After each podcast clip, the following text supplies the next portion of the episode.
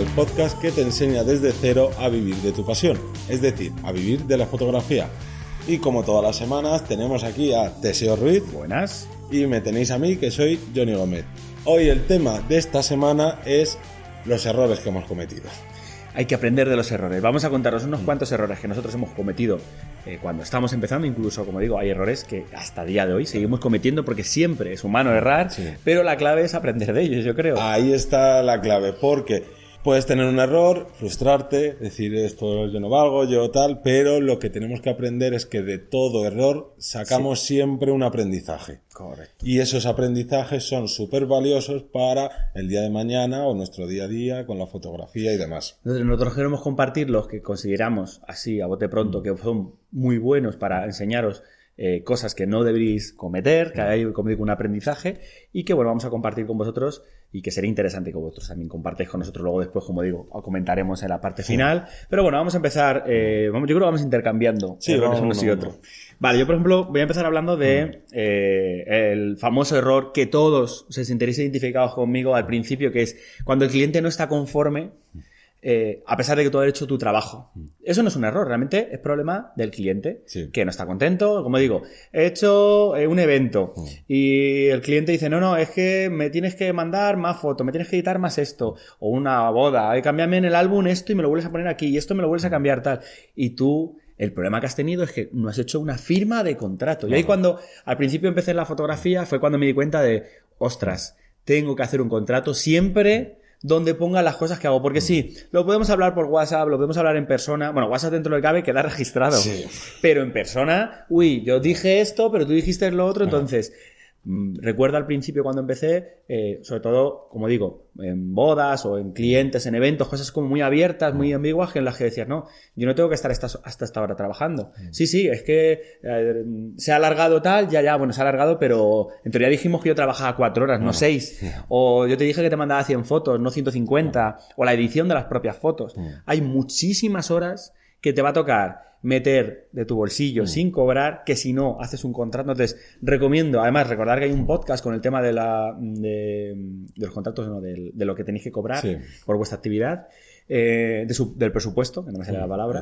Entonces, dentro del presupuesto tenéis que hacer un pequeño contrato. Aunque sea vuestro amigo, aunque sea un, incluso TFCD que no cobráis, ¿vale? Que es un intercambio. Siempre tiene que haber un contrato con todo lo que se hable. Mm. Mira, vamos a hacer esto, vamos a hacer lo otro, yo te voy a entregar este material en este plazo. Mm. Anda que no ha habido igual, y lo uno un poco con ello. Eh, acaban la boda y a la semana. Mm. Oye, ¿dónde están las fotos? Bueno, espérate, ha pasado una semana. eh, claro, yo generalmente pues tardo como máximo, mi fecha a tope es un mes, entrega de, formato digital, pues habrá gente que tarde dos meses, tres, uno, lo que sea. Pero eso tiene que estar en un papel, tiene que estar registrado. Entonces, al principio, la gente se intenta beneficiar de, que no aparece nada. A ver, no tiene por qué, pero siempre se te, se te cuela un cliente tóxico con eso. No, por ejemplo, lo que dices tú, si eh, tú puedes hacer una boda y te digan, mira, yo es que la boda la quiero, a los dos días quiero todo, pues entonces te cobro págame, ese Claro, págame, vale, yo no duermo Exacto. y según llego de la boda me pongo a editar, estupendo, pero eso se paga. Exactamente. Entonces, como bien has dicho, el no firmar un contrato, no hacer un contrato, lo que hace es que por norma general, se van a beneficiar de nosotros, no nosotros de ellos prácticamente nunca. Y no os extrañéis, no tengáis miedo de que el cliente mire, uy, qué raro un contrato, tal tú tienes que normalizarlo y la persona en cuanto se lo expliques para que digas ni que tú hagas mal uso ni que yo me beneficie de ello y que tarde cuatro meses en mandarte las fotos, te, mande menos fotos de las que acordamos, luego eso es una forma de profesionalizar el, propio trabajo. Es que eh, muchas veces olvidamos que no, quiero ser fotógrafo, quiero trabajar, pero es que es eso, es un trabajo. Y los trabajos conllevan contratos, sean puntuales, sean... Correcto. Eh, y en este caso, con, con, cliente, pero si fuera con tu empresa, tú, cuando baja una empresa, ¿por qué te firmas un contrato? Para que ellos te digan de este horario a este horario, y no puedas llegar dos horas más tarde. Claro, nosotros somos nuestros propios jefes y el cliente es parte de, también es el jefe, dependiendo de lo que vayamos a hacer. Entonces, cuidadín con eso. Bueno, pues yo, mi, experiencia primera fue hacer, bueno, una de las primeras, de los primeros trabajos que realicé fue hacer eh, una graduación eh, en una universidad con muchos alumnos y yo en ese momento lo pensé un poco, pero fue como de, bueno, no, pues un poco lo que dice, ah, si esto es una sesión de fotos, y estamos aquí en tal, no sé qué. ¿Qué pasa? Yo tuve el error eh, principal de no coger y decir, yo hablo solo con una persona. me da igual que seáis 30 alumnos, el delegado de clase, el que se quiera hacer esto, yo hablo con una sola persona, porque Cada uno... ahí no tuve un jefe, tuve pues eh, 52 jefes que había de alumnos. Y claro, el segundo error que cometí en ese, aparte de no buscar decir, yo solo hablo con una persona, con un encargado, es que, eh, aunque dejamos cosas por escrito, pero no todo. Claro. Y yo, que suelo pensar que la gente es maja y no es tan... ya, te tocó una persona que no lo era o un grupo de personas Un grupo... que... No, por ejemplo, un detalle muy tonto, pues yo puse en el contrato de, oye, que si has venido, yo, no, yo lo que pensaba y lo que más o menos creía que había transmitido, si vienes con un granaco que te ha salido aquí en tu día de grabación, no me importa nada, que en Lightroom no se tarda nada. pero, si has salido de fiesta y me vienes con las ojeras hasta el suelo, no te voy a estar editando las ojeras. Exactamente. ¿Y qué pasó? Que ahí eh, chavales y chavalas jóvenes, tal, todos pidiendo, no, y retócame este, no, y retócame lo otro. Y encima, más tonto que fui yo aún, al primero que me lo dijo fue de, bueno, venga, como... Y ya, en cuanto uno diga que sí, el resto, ahí es una faena. Muchas veces te sabe mal decirlo, a veces incluso con, gente que conoces, ¿no? Yo no puedo levantar la mano aquí porque si te levanto a ti, el resto va a querer. Exacto. Y claro, al final me terminé encontrando con tener que eh, ponerme firme de alguna manera que no pasó nada, pero es como no tengo la necesidad de estar como poniéndome aquí. Sí, eh, cabreado, el mal trago, el poner los límites, que los pones tú, entonces hay más presiones. Claro, claro, claro. Así que aquí la cagué en muchas cosas. bueno, pero de todo se aprende. sí, sí. Vale, yo voy a contar una, por ejemplo, mm. en, una sesión, de las mm. primeras sesiones que hacía con, con modelos, mm. aunque en este caso fue TFCD, pero eh, me dejaron un objetivo, yo no tenía mucha idea, mm. estoy hablando de hace bastantes años, y me dejaron un objetivo que era muy caro. Me dijeron, tú con este objetivo que es muy caro, seguro van a hacer unas fotos súper chulas. Yo casi viniendo de automático, con nada, con tres días, y dije, venga, vale, tú imagínate que yo me hubiera lanzado y hubiera dicho, venga, te voy a cobrar 30 euros por la sesión, o 20 euros que, que ese más o menos hacer alguna foto. ¿Qué pasó? Pues me dejaron un objetivo, un 20 milímetros, mm. y te puedes imaginar las fotos. Yo, yo hacía la foto y decía, ¿Por qué? ¿Qué, ¿Qué le pasa? Pues si yo la veo y la modelo, pues sí, es normal, está bien, claro. Y yo mira y digo, ¿qué le pasa a la cabeza? ¿Qué le pasa a los brazos? Porque está así como alargada, otra vez estaba chaparrada.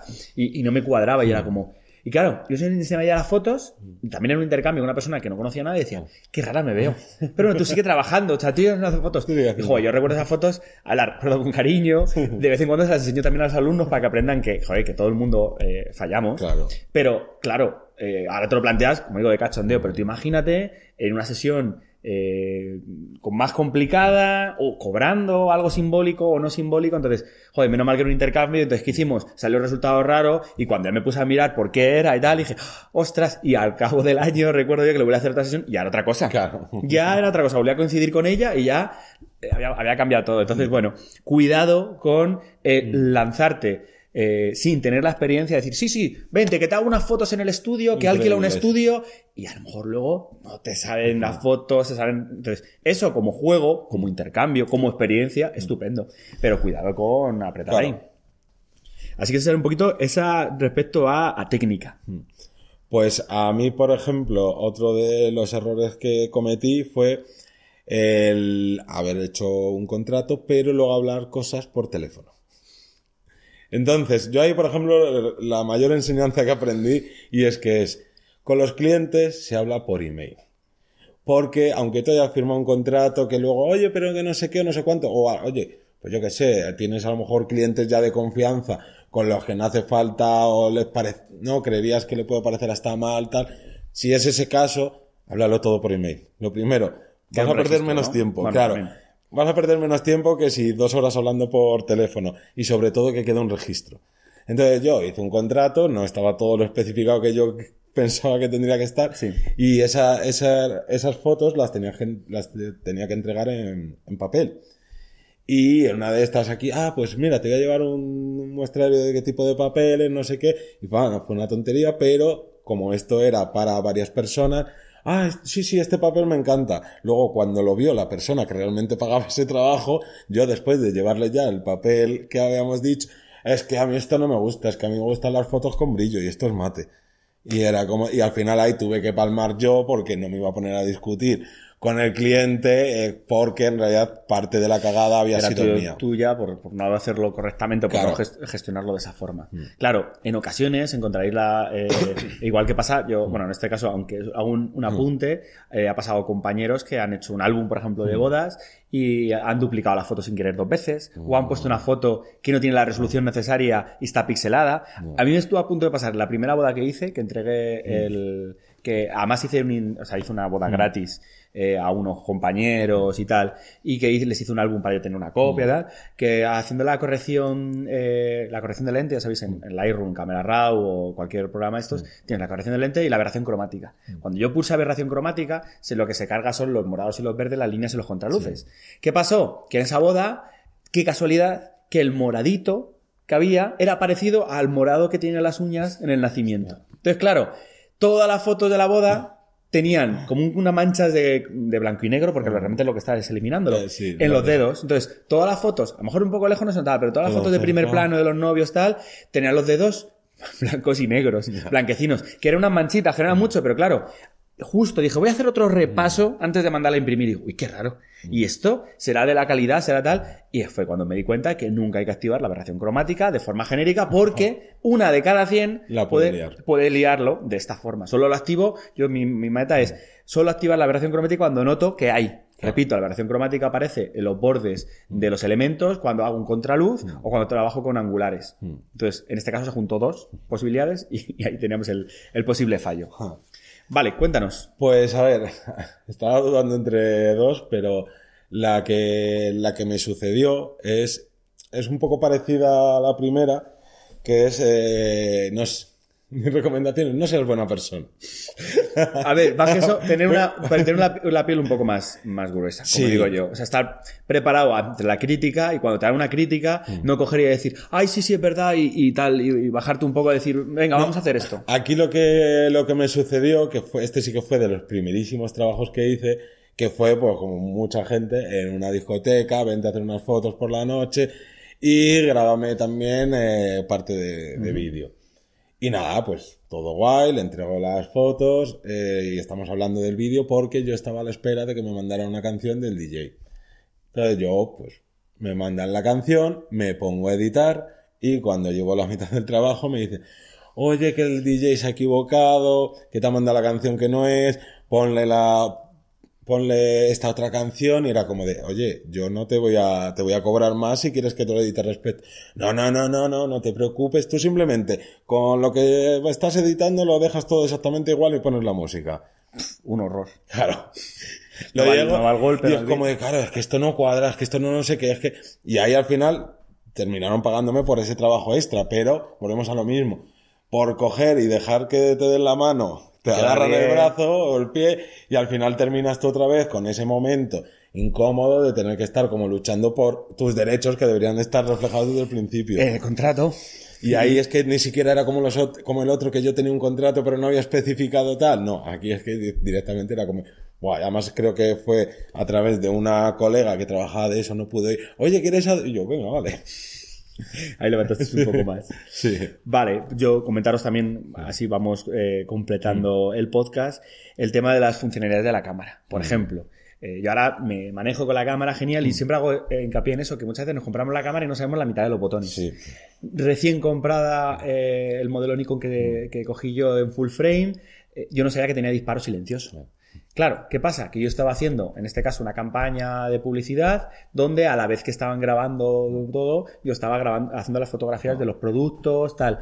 Y claro, se colaba el clic del disparo y ya me decían, no, no, es que tú tienes que esperarte. Pero claro, si yo me esperaba, esto eran unos platos que se enfriaban, que tenían, eh, se cogían el, eh, los líquidos ya no quedaban igual. Entonces, claro, era dispara, pero no tenía platón. Entonces, No. o me salía a la calle a hacer fotografías a los platos de producto con los fondos, No. o no podía poner el clic. Bueno, pues el primer día y el segundo día con la cámara nueva me salía afuera. Cuando me dijeron, "No, oye, no, no hay forma de silenciarlo tal. Y yo bueno, me tiré ahí al sofá, me puse a mirar el manual y de repente, disparo silencioso. Ahí va. ¡Ostras! A ver, que tampoco era mucho, pero Sí. fíjate, era lo justo para decirle al tío, mira, tengo disparo silencioso, lo he puesto, estoy disparando, ¿lo notas? Ah, pues no lo noto.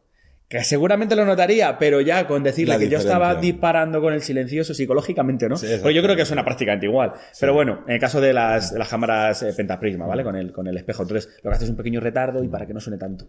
Bueno, pues gracias a eso, a- al saber mi cámara, la parte un poco más interna, pude hacer el trabajo y no me tiré, que estuve un mes entero trabajando en ese proyecto, eh, saliendo fuera a la calle a fotografiar cuando la luz era peor, cuando era más complicado.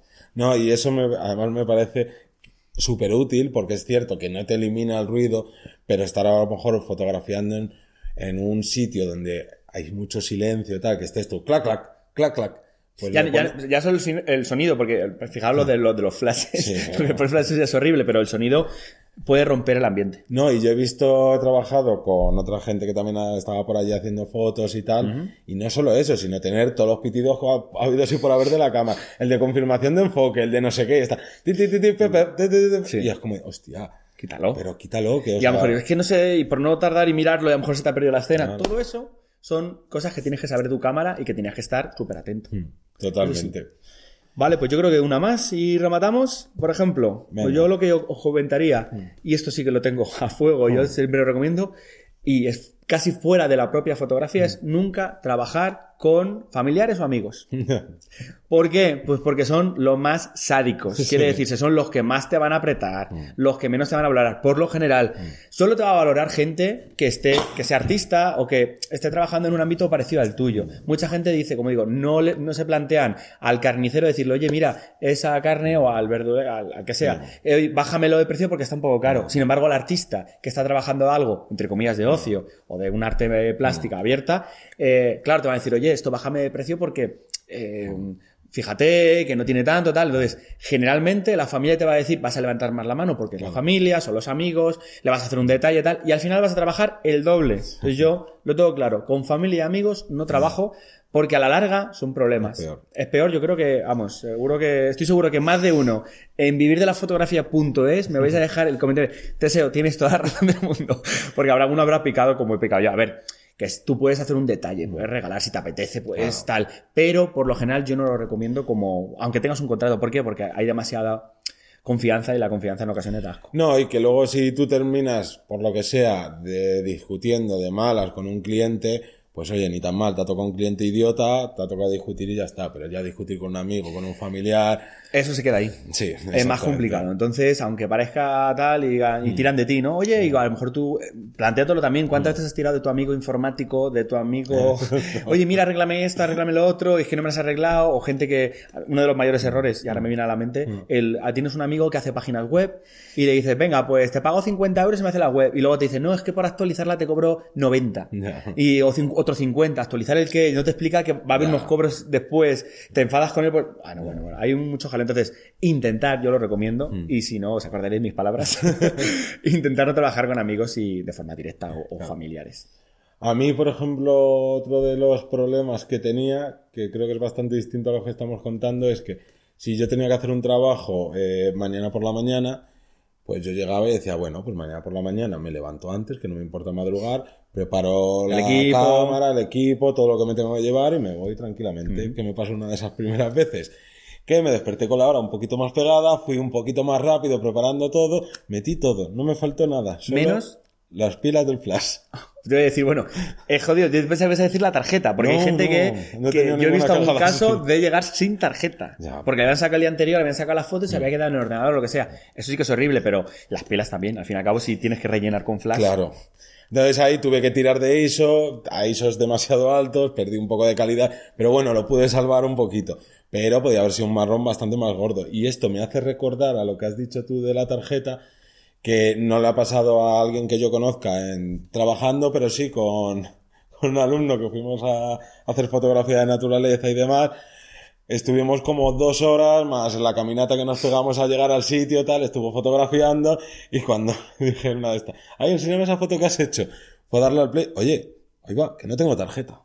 Estuvo disparando, porque no sé si conocéis que Canon son muy majos y aunque casi todas las marcas creo que te tienes una opción para permitir disparar sin tarjeta o bloquear el disparo sin tarjeta, pues Canon por de manera predeterminada te viene activado disparar sin tarjeta que te permite. Y claro, este estaba con Canon, estuvo disparando, disparando, no le dio por revisar ninguna foto. Madre mía. Y fue de, ah, ¿y ahora qué? Y ahora. Y ahora- a tomar por saco. ver A tomar por saco, que, que bueno, no era un trabajo, pero es un... Pero era así, sí, es otro, es otro este. Bueno. Así que eso, configuración, estudiaros todo lo que tiene la cámara y quitaros sonidos, disparar sin tarjeta y demás. No, las tarjetas, para una tontería, yo en todas las mochilas tengo 7 8 mochilas Ah, en casa. Las tarjetas antiguas, las que tienen poca velocidad, que están por debajo de velocidad 10, las que aunque ocupen un, o sea, que solo tengan capacidad de un giga. Yo esa siempre llevo una metido en los bolsillitos por si acaso un día se te pasa y lo puedes meter ahí. Yo normalmente, es más, yo soy muy raya con estas cosas y tengo ocho baterías siempre en la Sí, mochila, sí. dos tarjeteros por si uno lo pierdo, uno pues sí, lo tengo a lo mejor con las tarjetas más viejas, pero que no fallen cosas tan... Claro, tan, tan, tan, tan esenciales. Exacto. Eso sí. Vale, como resumen de todas estas experiencias, yo creo que la clave fundamental es que lo hagas bien o lo hagas mal, tiene que haber un aprendizaje. Quiere decirse, cuando volváis a casa eh, de la sesión o del trabajo, durante esos, yo generalmente digo que no sean más de dos, tres, cuatro días. Hacemos una revisión de las fotos y vemos qué hemos fallado técnicamente, qué hemos fallado en el momento, eh, si ha habido, si hemos llegado a la, incluso a la hora, qué ha fallado el porque he llegado tarde, cosas que marcan la profesionalidad y que si yo sé que he hecho bien una foto, fíjate qué espectacular esto por el color de la luz del momento, vale, pues repetiré en el mismo momento Claro. y hay un aprendizaje. Y la parte negativa igual, todo lo que pueda aprender, cómo mejoraría la fotografía, me lo sumo. Si yo hago las fotos, las dejo ahí, bueno, luego las repa- la repasaré y pasan los meses, cuando voy a mirar ya no recuerdo ni cómo he hecho la sesión. Entonces hay un problema muy grande. O si vuelvo de la sesión, de mi viaje fotográfico, ¿qué tal la foto del viaje? Bueno, bueno, ¿qué? Claro. Bien, mal, No pero sé. bueno, bueno, algo he conseguido. ¿Algo qué? Dime, pues mira, este día me llovió y no pude hacer las fotos por la lluvia. Este día sí, salió genial por eh, supe eh, usar los filtros. El HDR me salió genial. Cuidado con eso. Ahí siempre tiene que haber un aprendizaje. Si no, mal vamos. Hay un error ahí y hay algo que, que hay que cambiar. Como digo, el repaso es como cuando íbamos al, al colegio, al instituto y salías del examen y te decían, ¿y esta pregunta cuál has respondido? La que habías fallado y te habían contado, se te quedaba en la cabeza. ¿Por qué? Porque era como el repasillo final, Sí. ¿no? Una cosita así. Así que bueno, estas son las experiencias, pero vamos a lanzar la pregunta. que es, ¿habéis tenido alguna experiencia especialmente horrible?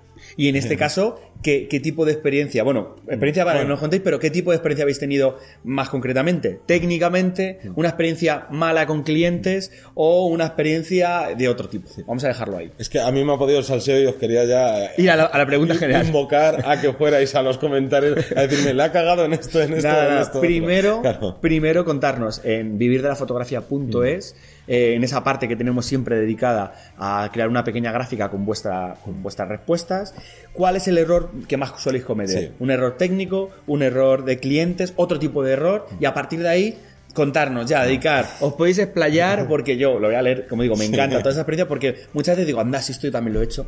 Vaya, o sea, no soy el único tonto, con cariño, que le ha pasado. eh, y, y, como digo, incluso a nivel, mm, eh, con cualquier nivel eh, fotográfico, te puede pasar una cosa, te puede pasar otra. Claro, o sea, puedes aprender, ves el error, si es un error muy estrepitoso o muy gracioso, pues mira, digo eso que Eso te llevas a leerlo, Sí. pero además puedes decir, ahí va, pues nunca me había planteado que por hacer esto de esta determinada manera me podía pasar esto otro. Entonces es muy útil eh, que dejéis estos comentarios y tengamos ese feedback ahí entre todos. Pues, pues yo creo que poquito más. Nos vemos la próxima semana. Sin antes deciros que nos podéis encontrar en iBox, en iTunes, en YouTube o en la vivirdelafotografía.es donde estaremos con los brazos abiertos a esperando, comentarios. ah, correcto, esperando a, a toda la comunidad y como digo, echándoos una mano para, para este 2019 que sea un año potente, Potente. y que tengáis el refuerzo de nosotros. Así que poco más, nos despedimos, un saludo. Hasta la luego. semana que viene.